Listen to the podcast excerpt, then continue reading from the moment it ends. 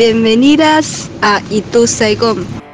Bienvenides, bienvenidas, bienvenidos a Itu Saigon. Viernes 2 de abril. Soleado en Buenos Aires, soleado aquí en el oeste, desde Itu Saigon al mundo. Bienvenidos a Itu Saigon. Mi nombre es Tebo Lozazo, hasta las 6 de la tarde vamos a estar haciendo este programa que hoy, en esta nueva temporada, la tercera de nuestro programa, vamos eh, tratando de unir un tema, en este caso nombres propios, con canciones. Simple, sencillo, radio. Canciones y música y un poco de palabras. No hay nada más. Esa es la ecuación. Palabras y música. Eso es radio. Estamos en radiolaciudad.com.ar. Vamos.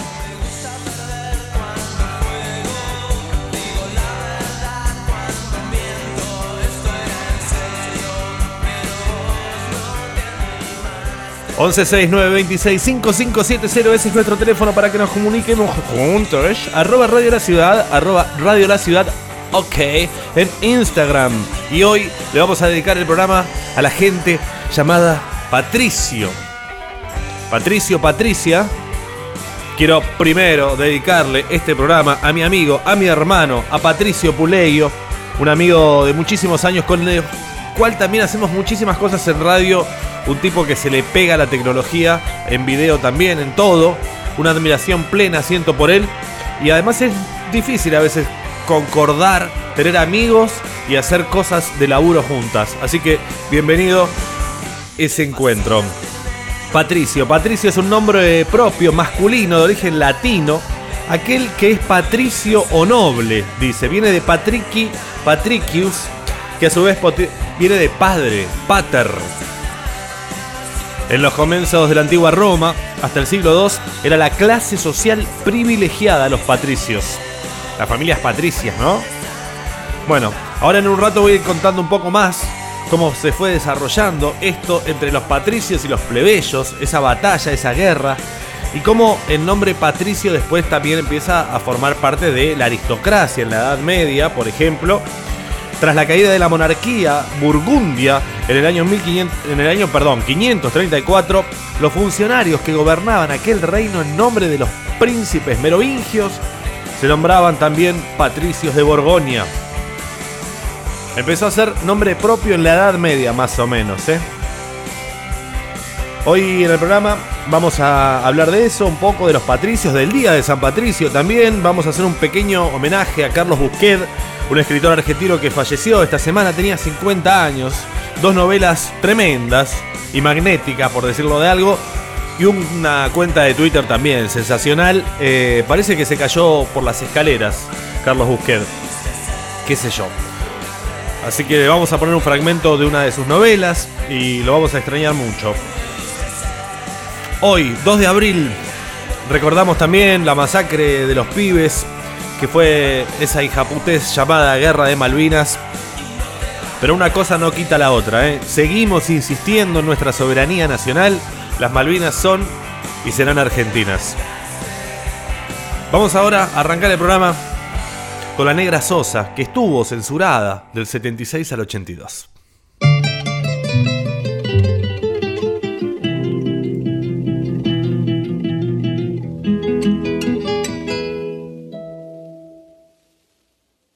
Se despide insensiblemente de pequeñas cosas. Lo mismo que un árbol que en tiempo de otoño se queda sin hojas. Al fin la tristeza es la muerte lenta de las simples cosas, esas cosas simples que quedan doliendo en el corazón. Uno vuelve siempre a los viejos sitios donde amó la vida. Y entonces comprende cómo están de ausentes las cosas queridas.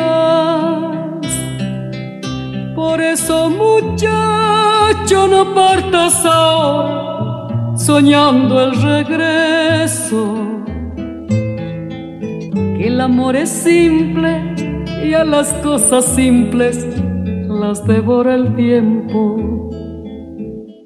Demórate aquí en la luz mayor de este mediodía, donde encontrarás con el pan al sol la mesa tendida.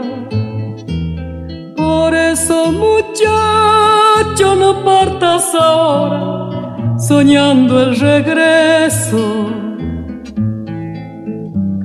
Amor es simple y a las cosas simples las devora el tiempo.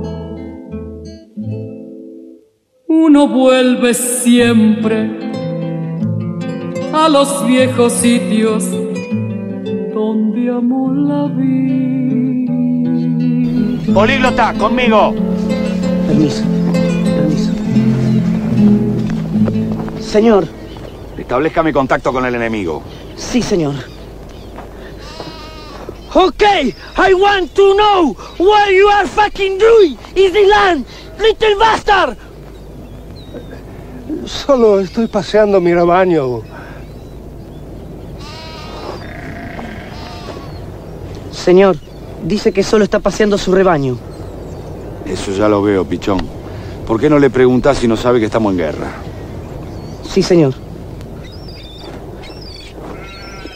Okay, do you fucking know we are in fucking war, little bastard?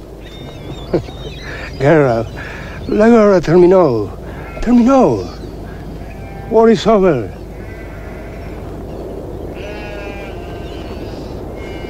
Señor, dice que war is over. La guerra terminó. Así que war is over. Así que war is over. War is over las pelotas, viejo. ¿Quién te cree que sos vos? John Lennon. A ver, alguien que está aquí a este viejo. Que seguimos viaje. Estamos escuchando un fragmento de un cortometraje de Bruno Estañaro del año 1995. War is over. Ay, ¿sabés lo que pasa, pibe? Estos ingleses son más duros que culo de mamut, viejo. donde un grupo de soldados que fueron a luchar en la guerra de Malvinas son olvidados. Pide luz, mi amor. Véanlo, está ahí en YouTube. Pide luz, mi mente. Y el que estamos escuchando es Raúl Porcheto desde el año 1980, Por favor. haciendo un tema que se llamó Algo de Paz, que fue uno de los temas emblemáticos de aquel polémico festival de rock que se llevó a cabo un 16 de mayo de 1982. Llovía, 60.000 pibes fueron. Los productores del rock argentino, Greenbank, Oscar López, eh, Alberto Añán y otros organizaron este festival que se llevó a cabo en obras. Algo de paz. Se llamó este tema. Uno de los que cierra. Un tema que había sido censurado en el 80 y que volvía en el 82. Fue polémico porque mi- miren lo que decía Charlie acerca de este festival. A mí no me copaba ni medio ir al festival, pero es como que tenés un amigo enfermo. Aunque no te guste, tenés que ir al hospital. Porque pese a todo el bullshit, los pibes que estaban peleando eran reales y bien podría haber sido una mano que le estábamos dando. Era una forma de hacer el aguante a ellos, a los pibes que luchaban, no a los milicos. Había que estar, dice Charlie García. Y por otro lado, León Gieco pasó algo curioso con Solo le pido a Dios, un tema que León había publicado en el 78 por un posible conflicto que iba a haber entre Chile y Argentina. Y bueno, pasó algo horrible porque la canción estuvo prohibida durante la dictadura y después, cuando se pierde la guerra, la declaran de interés nacional. Me dio repugnancia, dice León Gieco, porque por la gente que le avisa, por los militares. Entonces dejé de cantarla por tres años, hasta 1985, que regresó haciendo de Ushuaia a la, a la Quiaca. Pero lo que pasó es que durante los 70, de un día para el otro, el rock inglés después de la guerra de Malvinas, fue erradicado y el efecto fue muy extraño porque la radio sonaba diferente. Por primera vez en la historia, el rock argentino tenía un espacio masivo en la radio y nadie hablaba, ni la prensa, ni los censores, de la lista de temas prohibidos que había tenido el Confer 300 y pico de canciones. Eso está en el libro de Sergio Pujol, de Rock y Dictadura. La verdad es que estuvieron Lito Nevia, Lito Mestre, Tantor, el Flaco Espineta. Julio Moura de Virus dijo que no y los Viola también dijeron que no. Daniel Greenbank. El de Malvinas, contrario a lo que se supone, fue un festival pacifista. Ningún músico habló de soberanía ni de imperialismo. Yo sabía que querían utilizarlo y sabía lo que podía ganar y lo que podía perder. Pero acceder a la cadena nacional diciendo algo de paz en plena euforia belicista me pareció muy valioso.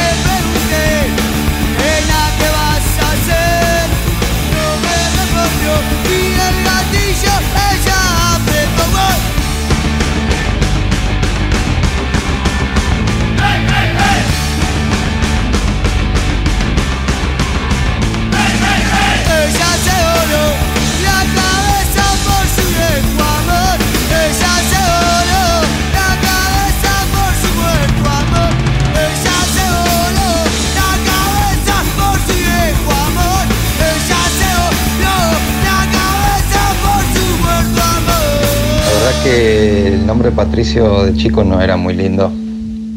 La S, siempre tengo un problema con la S, la pronuncio. En muchos años preferí que me digan pato. Y bueno, ahora ya pasados los años, con siendo teniendo 40, me parece que pato queda un poco raro para una persona grande. Así que me empecé a llamar de nuevo Patricio. eh, y ahí estoy. Me parece que a todos los Patricios les debe pasar parecido. ¿40 ya?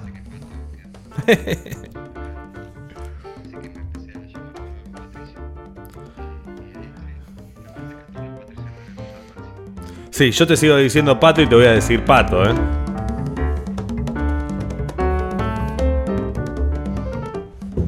Bueno, pasó que eh, tuvimos acá unas invasiones inglesas, seguimos con las Malvinas, las invasiones inglesas, y el primer eh, regimiento que se forma, gracias a un virrey extranjero que tuvimos, bueno, todos eran españoles, pero este era francés, Santiago de Liniers, que invitó voluntariamente a todos los ciudadanos a armarse contra el enemigo británico y ahí sale la Legión de Patricios Voluntarios Urbanos de Buenos Aires. Ese fue eh, el primer ejército, unos muchachos que peleaban con galera, imagínate. Me llama la atención porque estos son los patricios, los bien, ¿no? Todo los húsares. Ahí toda la parte del Bajo Bel- Belgrano tiene estos, los nombres de los regimientos argentinos. No sé si hay alguna calle, porque hubo también un batallón de castas muy importante, los naturales, los pardos, los morenos de infantería, una unidad militar eh, que eran españoles en el Virreinato de la Plata, pero con la Guerra de la Independencia pasan a formar parte de nuestro ejército de milicias, ¿no? Digamos. Pero también nosotros teníamos. Había, por ejemplo, mira cómo les ponía. Cuerpo de indios ladinos de Buenos Aires. Unas seis compañías de caballería con indígenas que hablaban castellano con un total de 300 hombres ladinos. O sea, era. son una. eh, qué sé yo. Así estamos. Pero bueno, los regimientos de patricios, que la creación ya te más o menos te dije, fue el 29 de mayo de 1810. Cuatro días después de asumir el gobierno, se, la Junta dispone a ampliar los batallones de milicias existentes.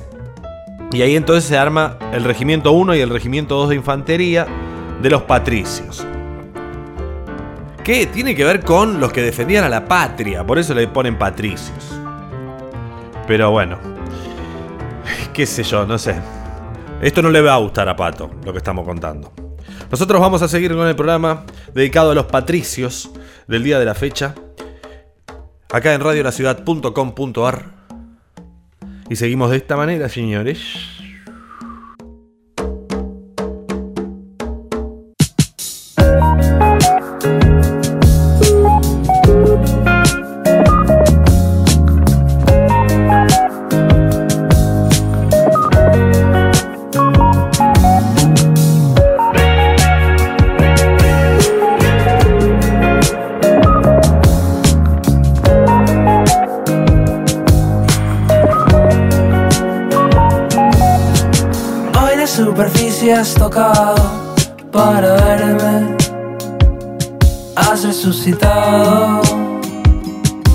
La venir. Pienso en lo que hubiera sucedido y me hago cargo. Soy otro salvaje, otro partener.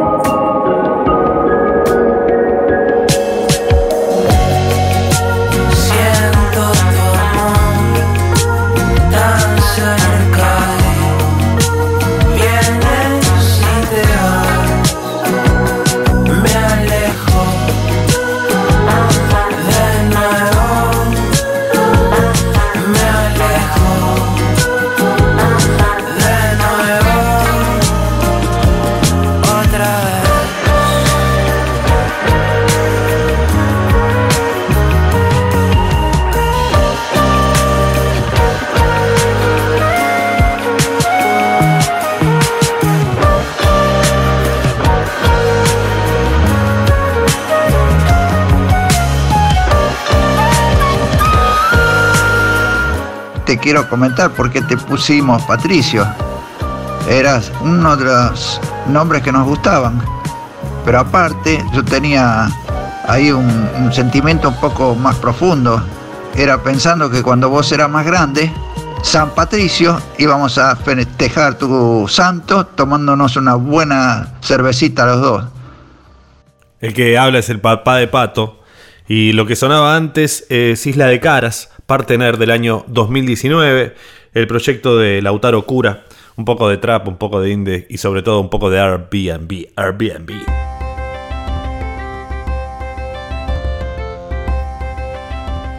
Bueno, ha tocado hablar un poco de San Patricio con esta música ad hoc.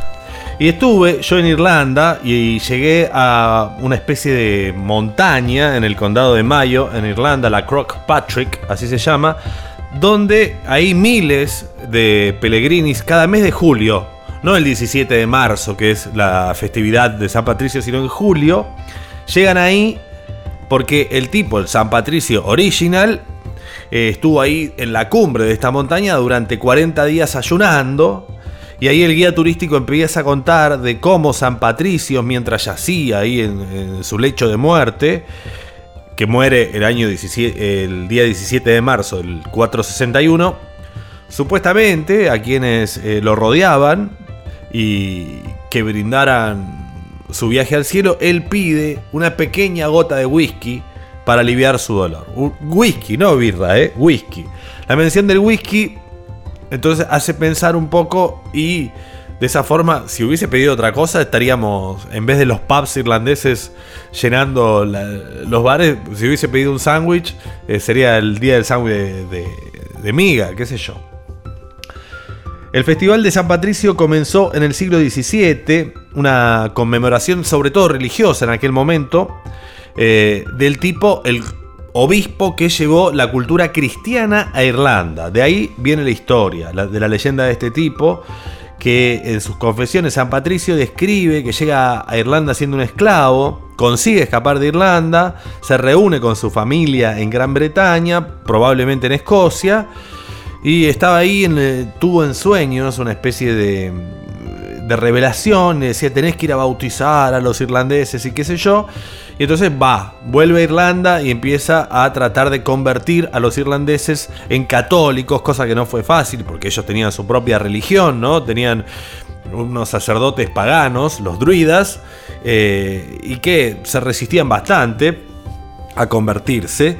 Y también tenían eh, los reyes de Irlanda que no eran católicos, eh, eran celtas. Pero bueno, mezcla un poco la cruz celta con la cruz cristiana y un poco va haciendo mm, una mistura también para festejar la Pascua, mezcla las hogueras con eh, la Pascua católica y de esa forma se produce una sincretización de la cultura, pero bueno, luego viaja a todo el mundo San Patricio, porque parece ser que de 1820 a 1860 hubo casi 2 millones de personas que abandonan Irlanda por la gran hambruna y entonces muchos emigran en el siglo XX para reunirse con los familiares que habían escapado y entonces se van repartiendo por el mundo y muchísimos en Estados Unidos. La cultura de el San Patricio nace en Estados Unidos en los bares. Me acuerdo de cuál era la película que estaba Harrison Ford que se confunde con el gorro.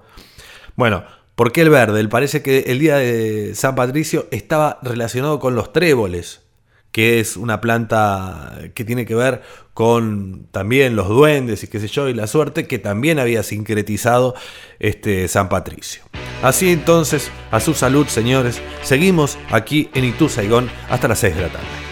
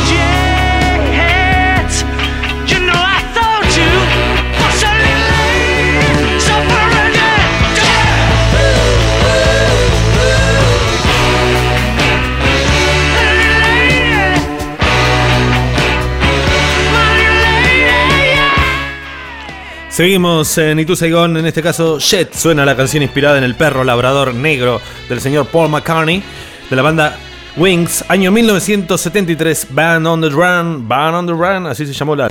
Mira, eh, hijo, eh, nosotros decidimos ponerte Patricio, en mi caso, porque sé que el significado de la palabra o del nombre Patricio es, significa que es una persona noble.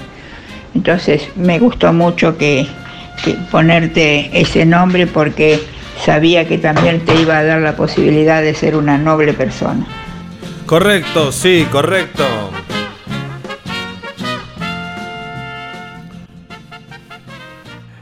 Los patricios fueron una orden social de la antigua Roma compuesta por los descendientes de las 30 curias primitivas.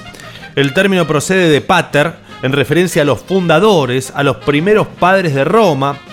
Es el senador por excelencia y forma parte de la nobleza primigenia de la ciudad, una especie de casta nombrada por eh, la tradición y que ellos por orden divina son una especie de elegidos, ¿no?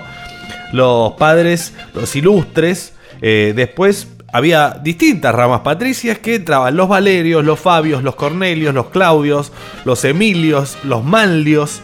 ¿eh? Parece toda una especie de casta. Los Manlios no están en los Simpsons también. Eso era la aristocracia dentro del eh, patriciado, ¿no? De, de las gentes mayores. Pero bueno, ¿qué pasa? Estos tipos tenían eh, algunos privilegios bastante importantes. Por ejemplo, eran los únicos que podían votar, los que permitían ocupar las magistraturas, la posibilidad de ser jefes de las legiones romanas, los autorizaba a tomar posesión de las tierras conquistadas. eh, y en la parte de la esfera religiosa podían integrar eh, los colegios sacerdotales, ejercer el culto en la ciudad y también tenían algunos derechos privados como hacer negocios, la facultad de hacer valer la justicia de sus derechos, bueno, en fin, una cantidad de privilegios que le decían derechos eh, que inmediatamente fueron empezados a eh, cuestionar y ahí empieza el conflicto de los patricios contra los plebeyos. Eh, esto ocurre más o menos eh, en el año 500, eh, 500 ¿sí? antes de Cristo y hay una ley que terminan ganando un poco los plebeyos un poco más de lugar, pero parece ser que eh, según el relato tradicional el último rey, que se llamó Tarquiño de Soberbio, del año 500 a.C., era una de las familias patricias que se arrogaron el poder de limitar a los miembros de su orden el gobierno de la ciudad. Entonces monopolizaron de alguna forma el acceso al Senado y los plebeyos tenían muchísimos problemas. De hecho, los iban endeudando los eh, patricios y entonces quedaban un poco a merced del poder de los de los patricios con algo que llamó el Nexum, algo que los unía y que les permitía incluso a los patricios vender a los plebeyos. Se pudre todo, normal, por suerte. La primera mm, forma fue no queremos hacer el servicio militar, se suben al Monte Sacro y dicen acá hasta que no cambiemos esto no pasa. Hay una ley que logra eh, ser escrita y publicada cuya mera existencia suponía un límite a los abusos de los patricios. No obstante, por el contenido a estas tablas se las denominaba injustas. Las tablas injustas porque no permitía el casamiento entre patricios y, plebeyos. Y entonces esto formalizaba una distinción entre dos clases y además todavía mantenía el nexum, esta posibilidad de que los patricios vendieran como esclavos a los plebeyos. ¿Contento, Pato? No. Vos te deberías llamar plebeyum ahora, más que patricium. Mira qué tema, te voy a poner ah, algo bastante loco. Año 1994, se llama Bismarcky, Just a Friend. Have you ever met a girl that you tried to date, but a year to make love, she wanted you to wait?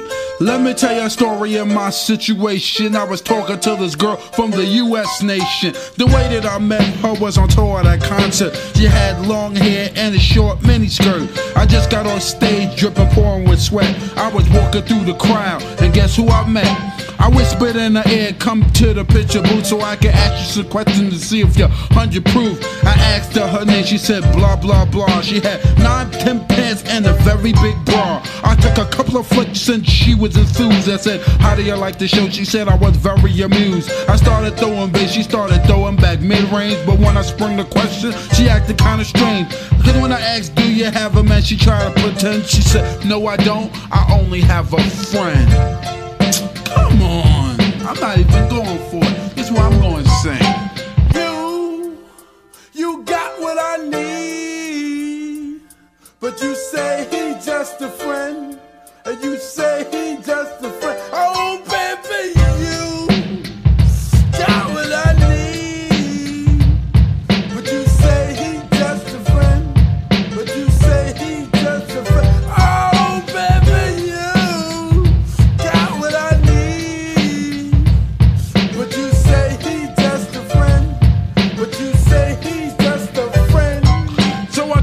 blah blah's for it. At this time, I thought just having a friend couldn't be no crime. Cause I have friends, and that's a fact, like Agnes, Agatha, Jermaine, and Jack. Forget about that, let's go into the story about a girl named blah blah blah that adore me. So we started talking, getting familiar, spending a lot of time so we can build a relationship or some understanding how it's gonna be in the future we was planning. Everything sounded so dandy and sweet. I had no idea I was in for a treat. After this was established, everything was cool. The tour was over and she went back to school. I called every day to see how she was doing. Every time that I call her, it seemed something was brewing. I called the room, a guy picked up, and then I called again. I said, Yo, who is that? Oh, he's just a friend. Don't give me that.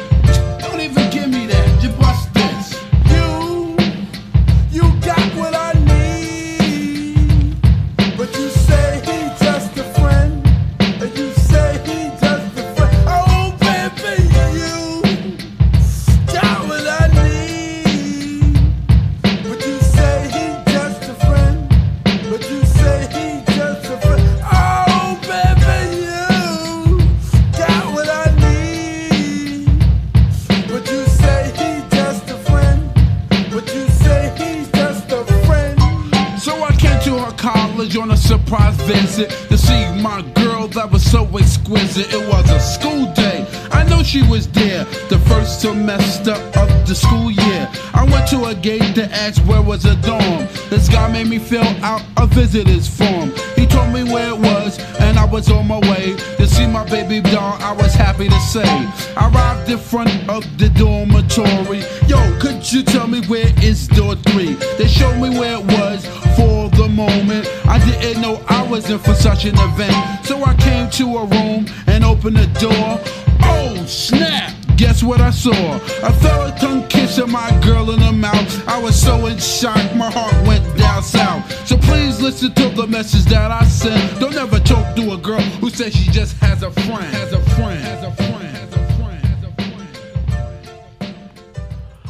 Así pasaba Miss Barkley, año 1994, Just a Friend, un tema que encontré en una serie que se llama Love en un capítulo que vi este fin de semana.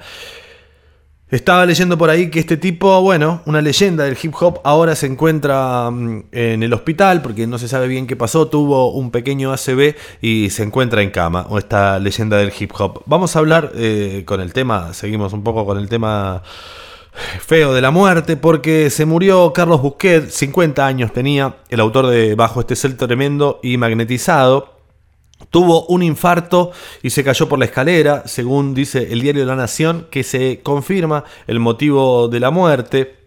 El amigo de Busquet, Leandro Aguirre, y también amigo y abogado escritor, que lo representó en una causa por denuncia de hace un tiempo, del 2019, ratificaron esta información que eh, arroja luz sobre lo que se dijo en un principio que era un accidente doméstico que fue lo que inicialmente se describió como la muerte del escritor, tuvo una falla cardíaca, se cae por la escalera del edificio donde vive, en el Cayo, en el barrio de San Cristóbal, y ahí lo hallaron los vecinos e informaron a la policía. Se dijo que la familia y los amigos pedían mesura y respeto en honor a Carlitos, dijo Aguirre a la Nación, todo lo contrario, pedimos lo que él hubiera querido, desborde y descontrol. Conocido polemista, expresaba sus opiniones en Twitter con el arroba un mundo de dolor. Parece ser, estuve leyendo por ahí en Twitter, que hay una novela que es un borrador sin publicar y que también le pusieron los familiares o los amigos el candadito a la cuenta de Twitter, con lo cual parece ser que algo va a pasar con esto, porque como él era un claro polemista y una especie de, bueno, sí, de defensor del gobierno o del modelo nacional y popular, y por supuesto estaba en contra del macrismo. Me acuerdo de un Twitter muy famoso que eh, Iglesias Ilia, el que le escribe el libro a Macri, eh, le dice, leí tu obra, qué sé yo, la verdad, el primero me pareció muy bueno, el segundo no lo leí, y Carlos Busquet le responde, mm, eh, le responde, manchás mi obra leyéndola, o una cosa así.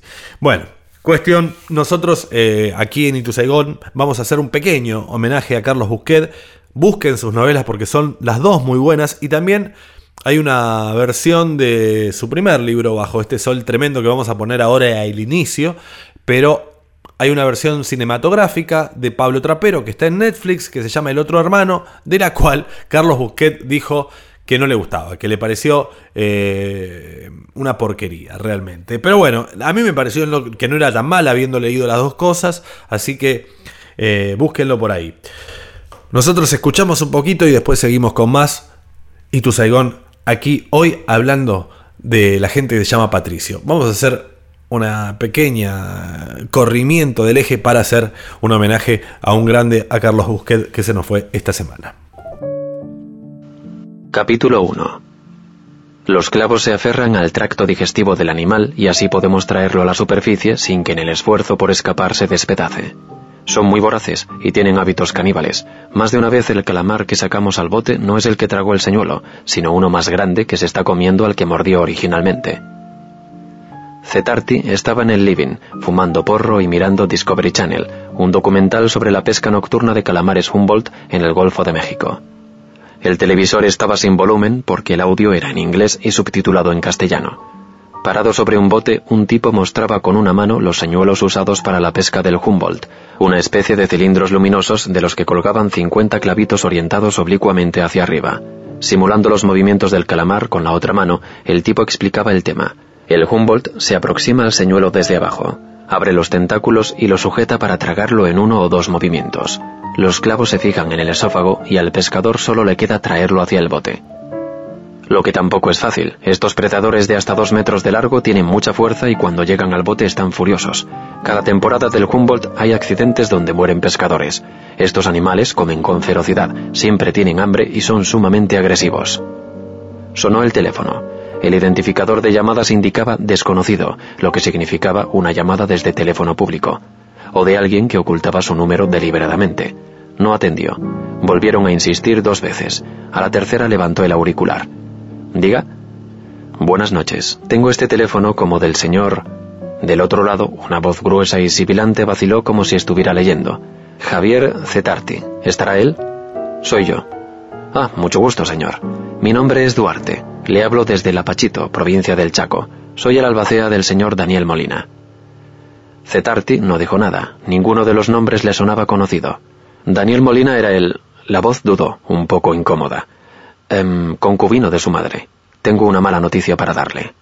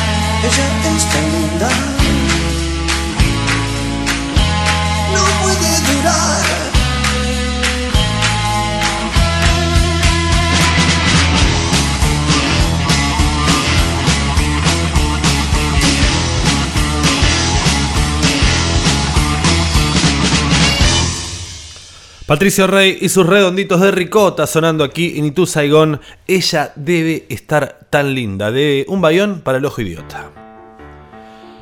Y miren cómo son las cosas porque pasamos de Carlos Busquet y también hablamos eh, de los patricios. Y vamos a hablar de una patricia en este caso, de Patricia Highschmidt, que eh, tiene algo, alguna relación eh, en su forma de escribir o está cercana a este momento donde la posibilidad de que se puede construir toda una vida sobre la mentira eh, y vivirla tranquilamente está, por, por supuesto, en aquel personaje emblemático que genera Patricia Highschmidt, de la cual se cumplen 100 años de la muerte este año.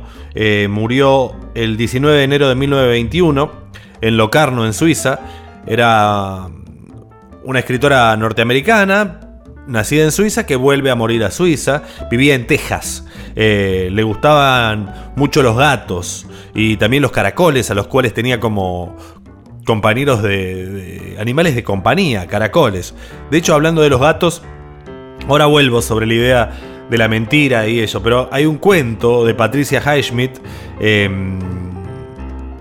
que habla de un gato que trae dos dedos humanos a una mesa familiar. Están todos tranquilamente comiendo y llega el gato con dos dedos humanos en la boca. Esta cosa de que eh, el crimen se encuentra de alguna forma escondido en el corazón de la vida cotidiana, ¿no? A cualquiera puede ser un asesino o una víctima. Sus historias en general no hablan de policías, de ladrones. Eh, tampoco los personajes pertenecen al mundillo de Lampa, ¿no? Eh, no son sospechosos habituales, son eh, protagonistas, seres normales dentro de un torbellino criminal. Algo de eso tiene Tom Ripley, el famoso Tom Ripley, de la cual se está haciendo serie ahora. Ya se hizo película primero en los 60 con Alain Delon y después Matt Damon, eh, Jude Law y Gwyneth Paltrow en Italia, La Motoneta y el talentoso Mr. Ripley, que es una de las cinco novelas que escribió Patricia Highschmidt a propósito eh, del personaje este, que es una especie de estafador, snob, asesino, bastante poliédrico, confuso. Eh, uno piensa que es una especie de eh, psicópata y después lo ve sufriendo por lo que hizo. La verdad es bastante complejo el personaje y está muy bien.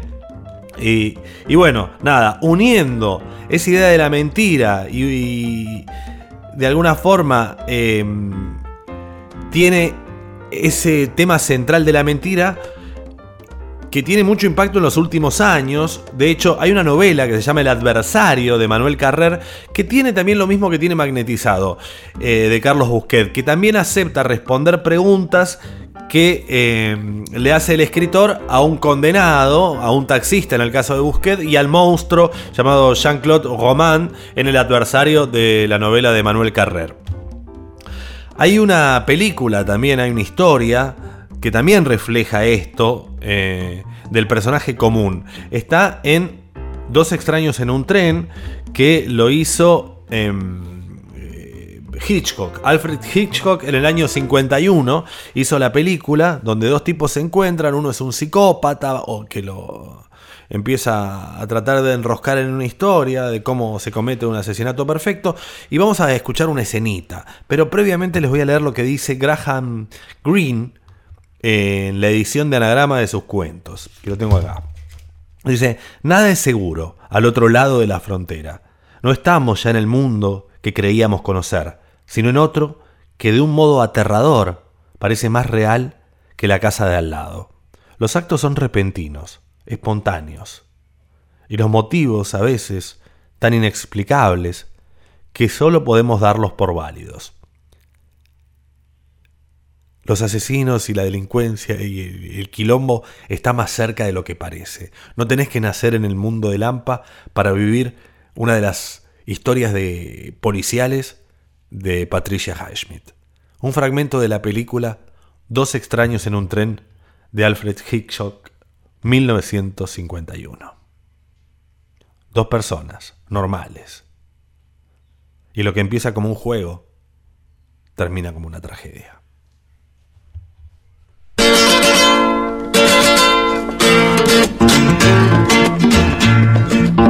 Dos extraños son.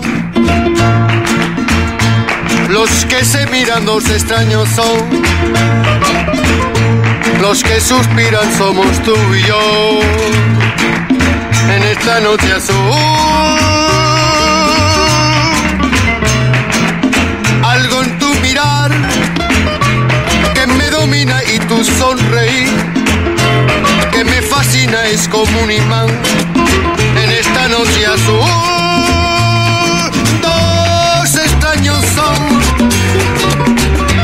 los que se unen para compartir su soledad, sin darse cuenta que su dicha cerca está y se cumplirá con ese divino amor que llegará algún día, no se dejarán en esta noche juntos vivirán, sin un reproche no se sentirán, extraños nunca más.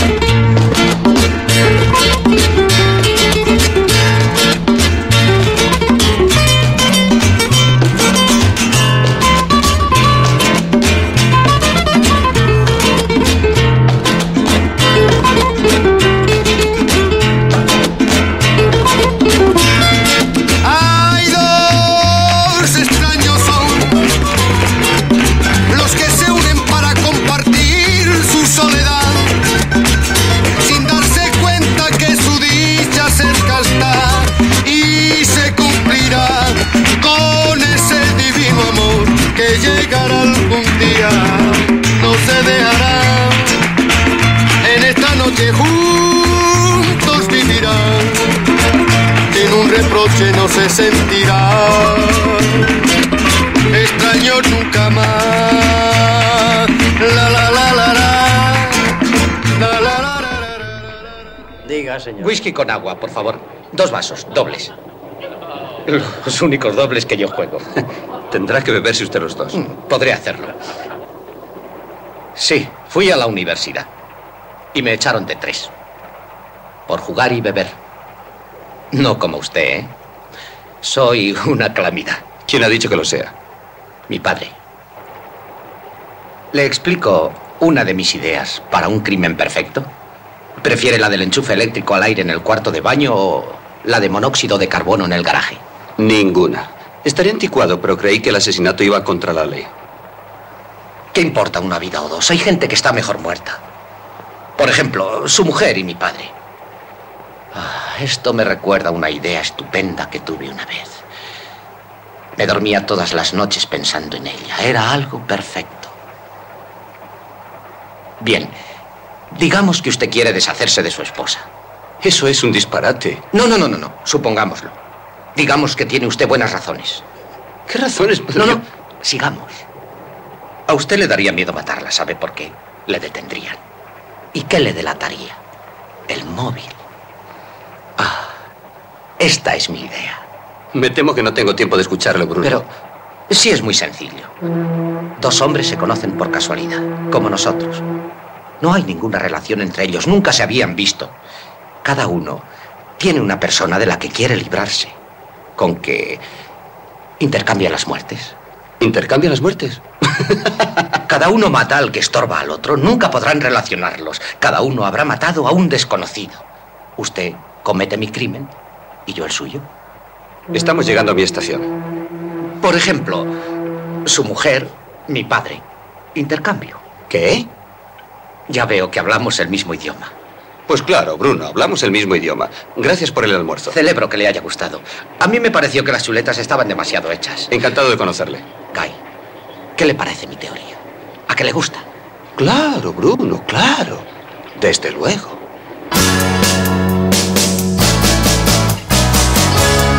Take me out tonight. Where there's music and there's people and the young and the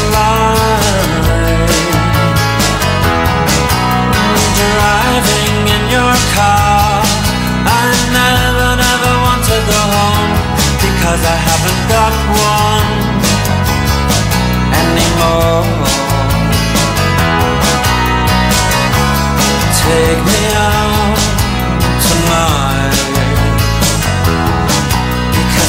to see people and I want to see light. Driving in your car. Oh please don't drop me home Because it's not my home, it's their home and I'm welcome no more.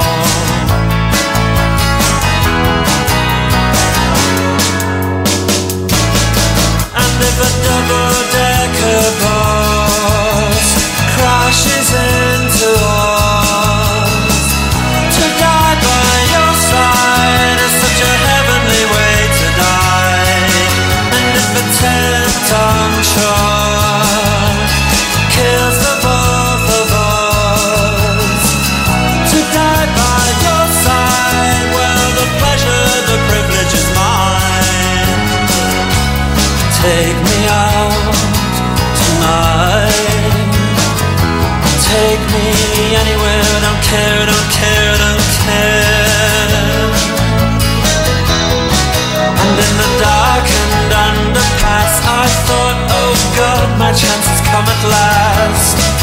then a strange fear gripped me, and I just couldn't ask.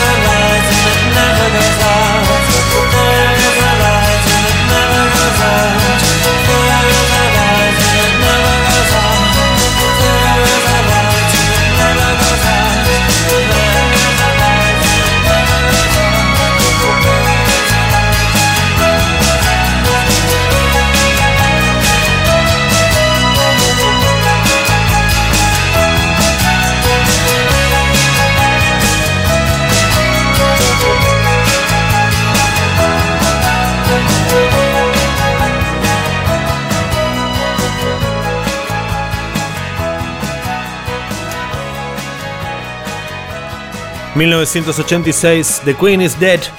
...cantaban los Smiths... ...en esta gran canción... ...There's a Light That Never Goes Out... Y nosotros nos vamos despidiendo. Mi nombre es Teo Lozazo. Nos vamos a encontrar próximo, próximo viernes, 17 horas, aquí en radiolaciudad.com.ar. Agradecerles a todos los que estuvieron del otro lado, a Pato, a su madre, a su padre, a su madre. Salud, que la han vacunado en el día de la fecha. Felicitaciones. Y también a Seba Sanguinetti, a Juan Manuel Alarcón, a Diego Díaz, a Flor Barbieri y también a Alejandro Correa que sube este programa a Spotify donde lo pueden encontrar y disfrutarlo en el momento que quieran, cuando quieran. Nosotros vamos a dejar que el fin de semana largo siga y vamos a proponer, después nunca cumplo, pero siempre propongo ahora al cierre del programa un nuevo nombre para la semana que viene. No sé. Tengo un cuadro de los Beatles, así que va a ser uno de los Beatles. Jorge Juan, Ringo, no sé quién es Ringo, y Pablo. Pablo, puede ser Pablo. Nos vemos por ahí. Tengan buen fin de semana, felices Pascuas. La casa está en orden.